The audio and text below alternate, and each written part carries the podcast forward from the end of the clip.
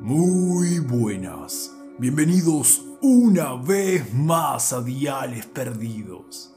¿Cómo están llevando este principio de año? Solo espero que sea de la mejor manera. En el dial de hoy tengo una gran historia que demuestra la fuerza del apego. Espero que ya estén en el mood Diales Perdidos, porque vas a oír una gran historia. Apaga las luces, apúrate, dale, porque este dial ya empezó. ¿Cómo empezar esta historia? ¿Cómo contar lo que viví con mis padres? Creo que la única forma de que entiendan es por el principio. Todo empezó con mi abuelo. Falleció cuando era un bebé y no tengo recuerdos de él. Todo lo que sé es por lo que me contaron. Y las historias que giran en su entorno no son de las mejores malas juntas, alcoholismo, estafas y violencia. En sí, esas eran un resumen de todo lo que sabía de él. Mi papá, su único hijo, cada vez que tocaba el tema de conversación de mi abuelo, finalizaba diciendo, me juré nunca ser como él y haré lo posible para que mi hijo me supere. Como padre, Solo quiero que mi hijo sea buena persona. Una frase que siempre la repetía, pero más que nada era un recordatorio para él mismo. Mi abuela falleció hace muy poco tiempo. Era la mujer más buena del mundo, demasiado para soportar a mi abuelo. Por suerte tuvo varios años de paz hasta su aliento final. Luego del funeral, mi papá rápidamente puso en venta la casa. No quería saber nada con todo lo que había dentro de ella. Solo tomó recuerdos de mi abuela y una silla. Una silla de madera, de color blanco gastado, con tapizado azul. No era una silla cara, ni de colección, era simple, pero era la silla de mi abuelo. Él no dejaba que nadie se sentara en ella y las pocas veces que mi padre lo hizo de pequeño, mi abuelo lo quitaba de un golpe desmedido. Como verán, no era un recuerdo lindo. Nadie usaba la silla en casa, ni siquiera estaba dentro de la casa. Se encontraba en un cuarto que hay en el patio donde se guardan herramientas y trastos viejos. Entonces, ¿por qué se la quedó? Porque simboliza todo lo que era el viejo para mi papá y también para que cada vez que la viera, la frase cobre aún más fuerza. Me juré no ser como él y haré lo posible para que mi hijo me supere. El primero en notar algo extraño en casa fui yo. Estaba de vacaciones, mis padres trabajando. Me encontraba en mi cuarto jugando a la PC hasta que oí el característico ruido que hace la puerta va y ven que une la cocina con el living comedor. Un rechinido que todos en esa casa ya teníamos familiarizado y que delataba todo aquel que entrara o saliera de allí. Me pareció raro, pero no di importancia hasta que se volvió a oír e instintivamente dije, Ma, Pa, ¿llegaron? Pero no hubo respuestas. Entonces me acerqué hasta la cocina y no había nadie. No me sugestioné ni nada porque la puerta que está dentro de la cocina que da al patio estaba abierta. Pensé que tal vez era una corriente de viento que hacía rechinar la puerta, como otras muchas veces. Al día siguiente, mi mamá que tiene el sueño ligero, me dijo medio en tono de broma y a su vez seria, que no tenía problema en que me quede jugando hasta tarde en la PC. Pero qué necesidad había de ir tantas veces a la cocina. Y luego la bronca fue a mi padre, porque aún no solucionaba ese maldito chirrido. La miré desconcertado. No había sido yo.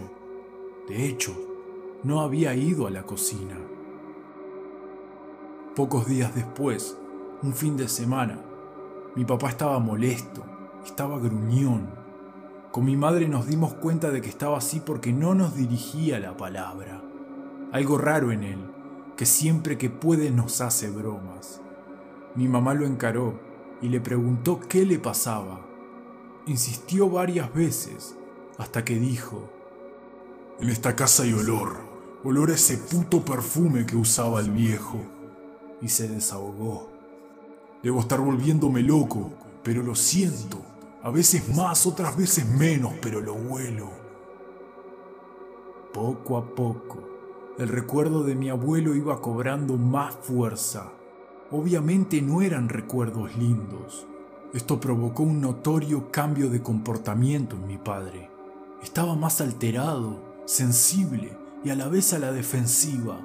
Tuvo varias discusiones con mi madre por su forma de actuar y de tratarnos. Hubo una vez, en una discusión que mi madre dijo que se estaba comportando como el viejo. No sé qué nervio o emoción destrabó en mi papá, que se largó a llorar y empezó a pedirle perdón de rodillas. En esa temporada la casa estaba densa. Yo no soy de creer esas cosas, pero se sentía constantemente una cierta incomodidad. No sé explicarlo bien pero sé que todos estuvieron alguna vez en esa situación, donde la madre de un amigo lo riñe delante de ti. Bueno, esa incomodidad, pero por diez. Una tarde noche, a eso de las ocho, regreso a casa de casa de un amigo y mi padre me estaba esperando, visiblemente enojado. Se estaba mordiendo los labios para no gritarme. No me parece nada graciosa la broma. Es de muy mal gusto. Sabes muy bien lo que simboliza esa persona para mí. Tú no sabes todo lo que soportamos con tu abuela para que nos hagas estas bromas. ¿Qué? No entiendo nada. No hagas el tonto. Y lo seguí hasta el living del comedor. La silla. La silla de mi abuelo estaba ubicada en la cabecera de la mesa. ¿Por qué hiciste esto? ¿Qué? Yo no fui. Mi papá no me creyó, mi mamá no sabía qué decir y obviamente yo lo negaba. Luego de ese episodio tuve otro, pero esta vez con mi madre, porque mi habitación apestaba olor a cigarrillo. Me riñó y me tuve que comer el sermón de que el cigarrillo mata. Pero no fumo, no fui yo. Una vez más no me creyó aunque mi papá intentó defenderme diciendo que me creía, pero no sabía cómo explicarlo. De más está decir que hasta ese entonces no asociábamos todos estos sucesos y episodios con la silla. Como dije antes, poco a poco, el recuerdo de mi abuelo iba cobrando fuerza, tanta que llegó a lo físico. Mi padre era el único afectado se levantaba de la cama con dolor. Cuando digo dolor, me refiero a golpes. De hecho, tenía moretones. No sabía por qué aparecían. Fue a un doctor a ver por qué ocurrían estas cosas, y el doctor más que dar una solución le preguntó si era sonámbulo y le aconsejó que vigile sus movimientos. No era una enfermedad rara que produce moretones. Le dijo lisa y llanamente que solo eran golpes que use hielo.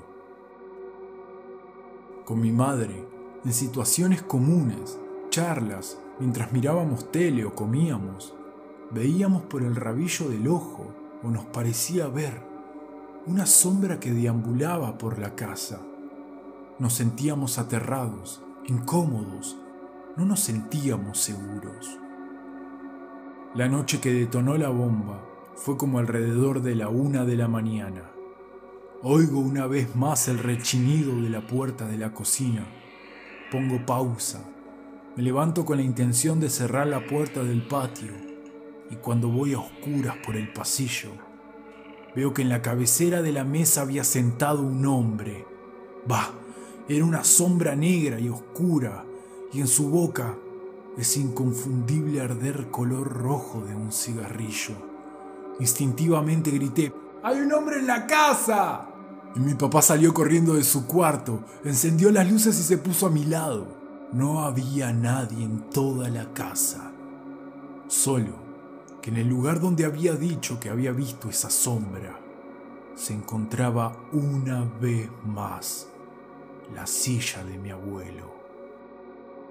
Mi padre se puso tan o más pálido que yo. Los tres estábamos aterrados y los tres nos dimos cuenta qué estaba pasando. Al día siguiente mi madre se contactó con una gran amiga porque sabía que nos podía ayudar.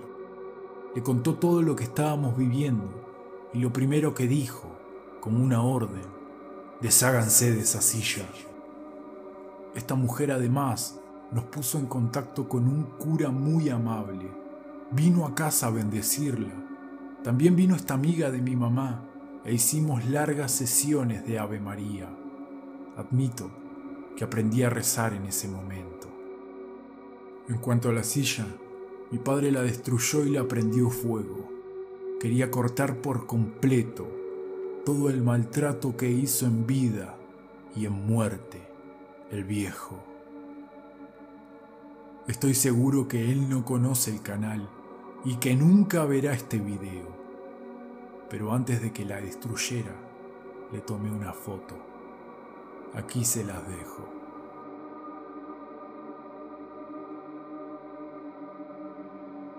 Espero que les haya gustado la historia y si te animás, haceme saber en la caja de comentarios a qué cosa le tienes tu apego. Vigila Mirá si el día en que ya no estés, todavía andes vagando por estos planos por culpa del apego. Déjame un buen like si el video te gustó. Compartí el canal así me ayudas a crecer y muy importante, suscríbete. Así muy pronto te estaré contactando en otro Vial Perdido.